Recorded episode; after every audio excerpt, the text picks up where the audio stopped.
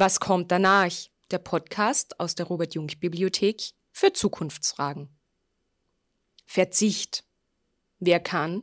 Wer soll? Und wer ist bereit? Darüber unterhält sich Stefan Walli mit Timo Heimerdinger, der an der Universität Freiburg lehrt. Herzlich willkommen in der Robert Jung Bibliothek für Zukunftsfragen. Wir haben den 5. Dezember und viele von uns kaufen ein. Wir wollen noch ein paar zusätzliche Geschenke.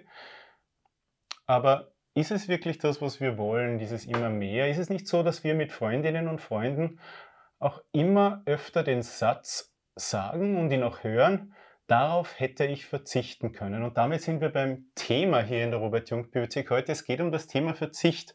Ein Wort, das vielleicht für viele von uns zuerst einmal schrecklich klingt, vor allem in Zeiten wie diesen, wo Energiepreise ansteigen und das Geld uns vielleicht für etwas anderes fehlt.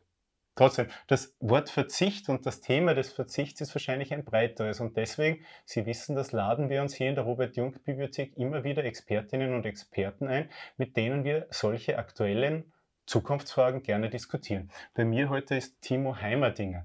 Timo Heimerdinger ist Kulturanthropologe, hat lange Zeit in Innsbruck an der Universität gearbeitet, ist jetzt an der Universität Freiburg und beschäftigt sich mit etwas, das man kritische Konsumforschung, was das ist, liegt wahrscheinlich auf der Hand, auseinandersetzt. Herzlich willkommen in der Robert-Jung-Bibliothek, Timo Heimerdinger. Es freut uns, dass du hier bei uns bist. Ähm, Vielleicht, wenn wir dieses Thema angehen, die grundsätzliche Frage zuerst.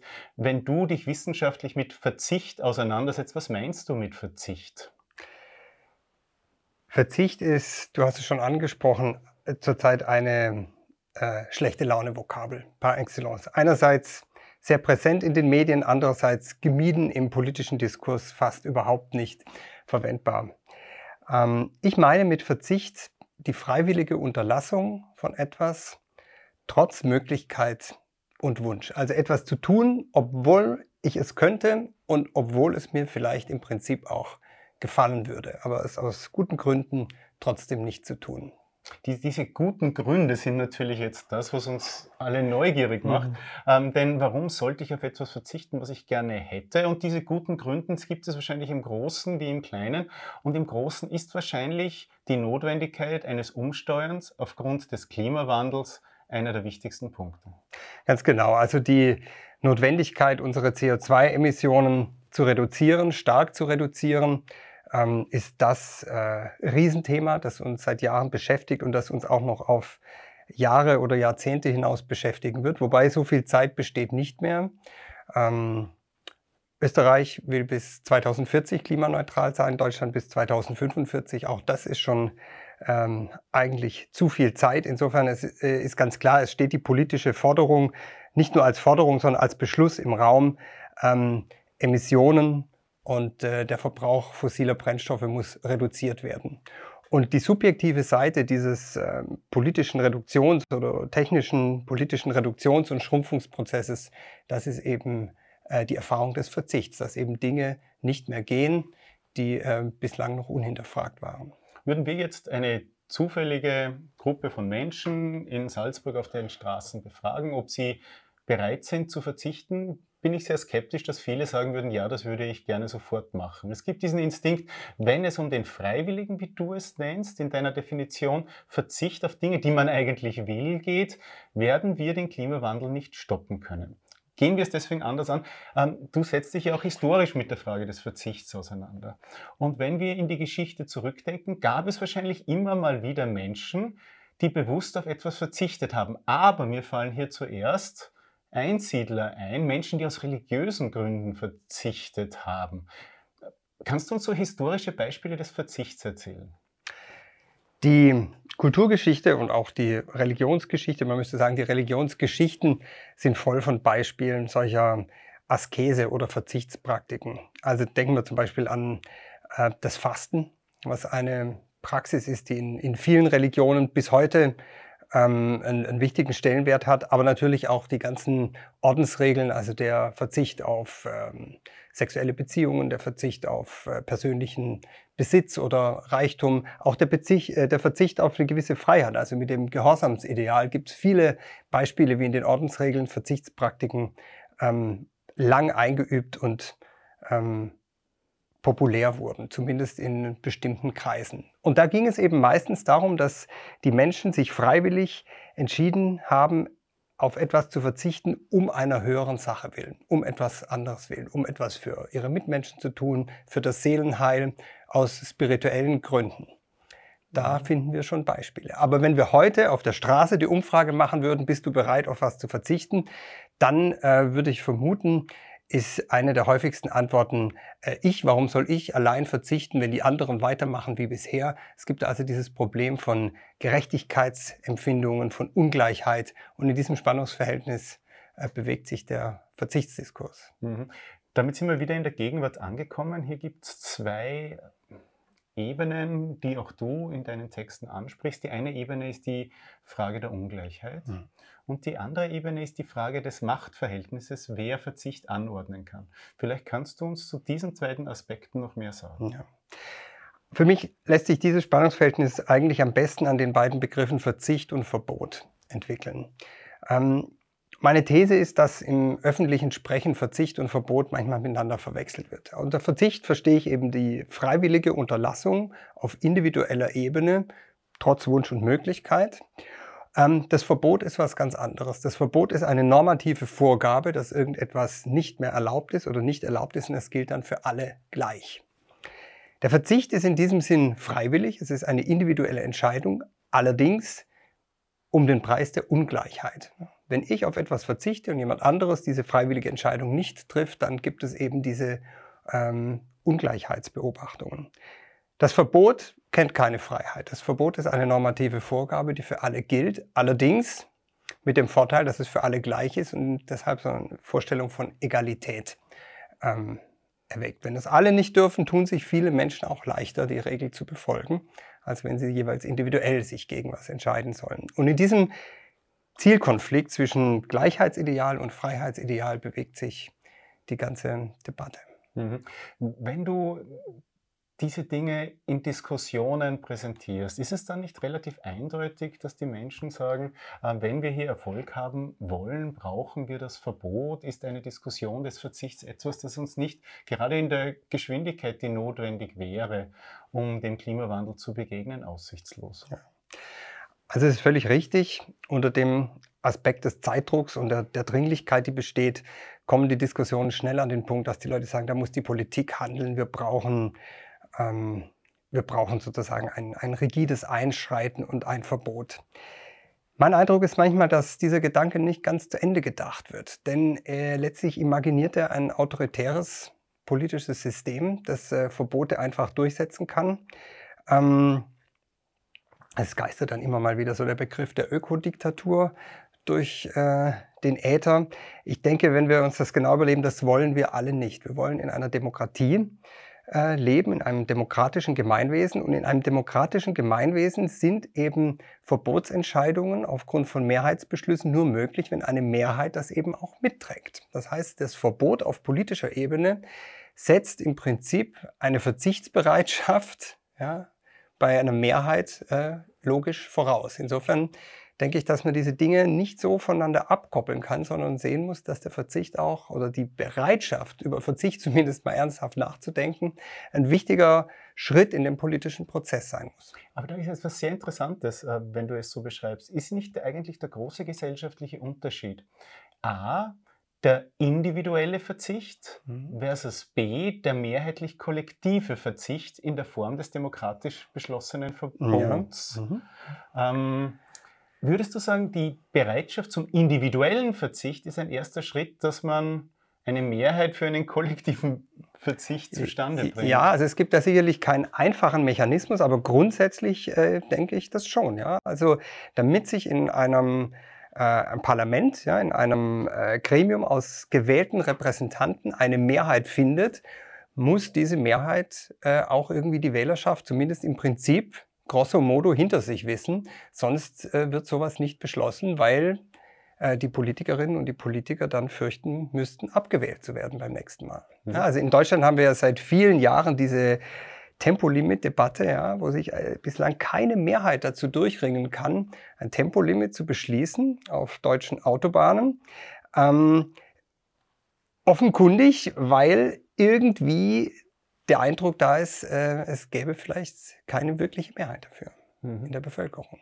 Gehen wir zwei, drei Schritte näher an Alltäglichkeiten. Du interessierst dich für diese Frage ja nicht nur philosophisch oder politikwissenschaftlich, sondern du interessierst dich für diese Frage auch ganz konkret und beobachtest Menschen, die sich des Themas Verzicht annehmen.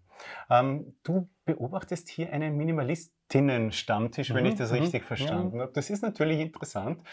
Was treibt solche Menschen an und wie stelle ich mir diesen Stammtisch vor? Ja, das ist ein Kreis, ein relativ kleiner Kreis von Leuten, die leben alle in und um Berlin, teilweise mit äh, Gästen, noch ein bisschen aus dem weiteren Raum. Ich arbeite seit zwei Jahren mit denen ethnografisch zusammen, ähm, treffe sie mehrfach, spreche mit ihnen. Und das sind alles Menschen, die sich von dieser Idee, dass weniger für sie persönlich besser sein könnte, angesprochen fühlen. Die also versuchen, in ihrem ganz persönlichen Lebensumfeld, was ihren Besitz angeht, ihre äh, Konsumgewohnheiten, aber auch äh, ihre Arbeit, das Einkommen sozusagen alles ein, zwei Nummern kleiner zu schrumpfen, also in einer Reduktion ähm, sozusagen einen Modus suchen, besser und entspannter leben zu können. Und das bezieht sich auf ganz viele Aspekte. Es geht um Wohnraum, es geht um Besitz, es geht um Mobilitätspraktiken, also der Verzicht auf Flugreisen, auf Autofahrten zum Beispiel. Ähm, aber es geht in der Folge dann auch um den Verzicht auf äh, Arbeitszeit und auf Einkommen.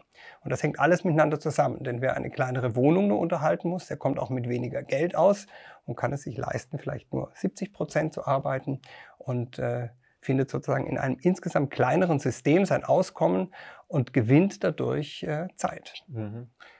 Wir legen mal die Frage nach den ökonomischen Auswirkungen auf die Seite und bleiben wirklich bei diesen Menschen. Verwenden diese Menschen für das, was sie tun, den Begriff Verzicht? Interessanterweise nicht. Auch diese Menschen lehnen den Verzichtsbegriff also fast durchgängig ab. Der Verzichtsbegriff ist offensichtlich im öffentlichen Sprechen so negativ kontaminiert, dass eigentlich niemand was damit zu tun haben will. Also auch diese ähm, Personen, mit denen ich ähm, jetzt seit längerem zu tun habe, äh, sagen alle, nein, nein, also Verzicht ist das eigentlich nicht. Das ist eine Befreiung, es ist eine Vereinfachung, es ist eine vielleicht Reduktion, es ist Genügsamkeit. Ähm, mit diesen Begriffen wird es beschrieben, aber der Verzichtsbegriff, da machen alle einen großen Bogen drumherum. Mhm. Was ist das Ziel deiner Forschung eigentlich? Möchtest du herausfinden, mit welchem Narrativ man Menschen überzeugen kann, bereit zu werden für kollektive Verzichte? Ähm, was treibt dich eigentlich an? Ja. Also tatsächlich glaube ich, dass ähm, dieser politischen Notwendigkeit der Reduktion eine subjektive alltagskulturelle ähm, Ebene entspricht, die eben in der persönlichen Erfahrung des Weniger liegt. Und ich ähm, denke, dass der Verzichtsbegriff ähm, interessant und angemessen ist, weil er eben beides umfasst. Er umfasst diese, dieses freiwillige, intentionale Agieren und er umfasst aber auch dieses Moment der Anstrengung oder des, ähm, der Überwindung oder des, ja, des Schmerzes, der damit auch verbunden ist. Ich glaube tatsächlich, dass diese ganzen Reduktionspraktiken sich nicht vollständig als reine äh, sozusagen leichtgängige Wohlfühlpraktiken beschreiben lassen, sondern dass da immer zumindest eine Ambivalenz drin steckt, dass es eben auch was kostet. Und ähm, mein Ziel wäre mit der Diskussion um den Verzichtsbegriff diese äh, sagen wir diese Breite des Phänomens, die eben beides umfasst. Das Moment der Befreiung, aber auch das Moment der, ähm, der Selbstüberwindung oder der Selbstdisziplinierung vielleicht eben beides anzusprechen. Ich glaube, das wäre wichtig im Sinn eines ehrlichen Sprechens darüber. Mhm. Natürlich denke ich, wenn ich dir so zuhöre, an das Christentum und spielt das bei dir persönlich eine Rolle, dass du sagst, ähm, ich ziehe daraus Inspiration, diese Praxis zu verstehen? Also ich glaube tatsächlich, dass die, ähm, die christliche Tradition, und das teilt sie aber auch mit, mit anderen religiösen Traditionen, eben in ihren, äh, in ihren Geschichten und in ihren Motiven diese Ambivalenz, ja, dass das äh, sozusagen das Streben nach Heil, nach Glück, nach Gemeinschaft, nach Vervollkommnung immer auch eine Seite des Leidens beinhaltet, dass diese Ambivalenz eigentlich da sehr stark abgebildet ist. Und ähm, Insofern glaube ich, dass mit diesem Verzichtsthema, gerade weil er so vermieden wird gegenwärtig. Ja? Da liegt irgendwie der Hase im Pfeffer, das ist mein Gefühl. Da ist irgendwie ein wichtiger Punkt, den unsere Gesellschaft tabuisiert hat, nämlich dass ähm, sozusagen als Gegennarrativ zu dem ewigen Wachstums- und Konsumversprechen das menschliche Leben an bestimmten Stellen eben auch ähm, Beschränkungen akzeptieren und auch umsetzen muss. Mhm. Dima, ich habe vorher gesagt, ich lege ein Thema zur Seite, greifen wir es zum Schluss noch einmal ja. auf. Ähm, wir kennen in vielen Berufen die Situation, dass es in Westeuropa Probleme gibt, Arbeitsplätze, Arbeitsstellen zu füllen mit Bewerberinnen. Ähm, wenn wir jetzt sagen, um auf den Klimawandel zu reagieren, braucht es eine Reduktion des Wachstums, dass Menschen auch individuell Teilzeit arbeiten. Ähm, wie, wie reagierst du darauf, wenn Menschen sagen, das ist jetzt genau das, was wir nicht brauchen, wenn wir PflegerInnen suchen in unseren Einrichtungen? Also was man ganz klar sagen muss, ist, dass diese Forderung nach Selbstbeschränkung oder nach Verzicht ähm, obszön wird, wenn man sie auf Menschen äh, richtet oder so äh, oder, oder sie an Menschen heranträgt, die sozusagen von Armut oder Armutsgefahr betroffen sind. Das würde ich sagen, ähm, sind nicht wenige Menschen in unserer Gesellschaft. Wenn man es großzügig rechnet, könnte man sagen, vielleicht 20, 25 Prozent ähm, sind, leben in prekären Verhältnissen und die möchte ich dezidiert ausnehmen von dieser Debatte. Andersrum gewendet kann man sagen, wenn 25 Prozent ähm, in Armutsgefahr oder Armutsnähe sind, dann sind immer noch drei Viertel der Gesellschaft, die ähm, Spielräume haben. Im größeren oder kleineren Umfang, die also in der ein oder anderen Weise drüber nachdenken können, wo sie ähm, vielleicht auch mit weniger gut zurechtkommen könnten. Und ähm, die, denke ich, wären zunächst zu adressieren. Mhm. Herzlichen Dank, Timo Heimerdinger. Der Moderator hier ist Schalke-Anhänger. Er kennt heuer sehr viele Details von schmerzhaftem Verzicht auf Punkten. Eine andere Tradition. Herzlichen Dank fürs Dasein, über Verzicht zu reden. Timo Heimerdinger spricht jetzt hier in einer Montagsrunde, die hybrid veranstaltet wird mit Menschen, die uns hier in der Jungbibliothek in Salzburg besuchen und mit etlichen, die auch online dabei sind. Wenn Sie mal Lust haben, einen Vortrag ausführlicher noch zu hören und danach Fragen zu stellen, mitzudiskutieren, dann schauen Sie auf unsere Homepage, die lautet www.jung mit gk-bibliothek.org und schauen Sie, ob was für Sie dabei ist in den kommenden Wochen und Monaten.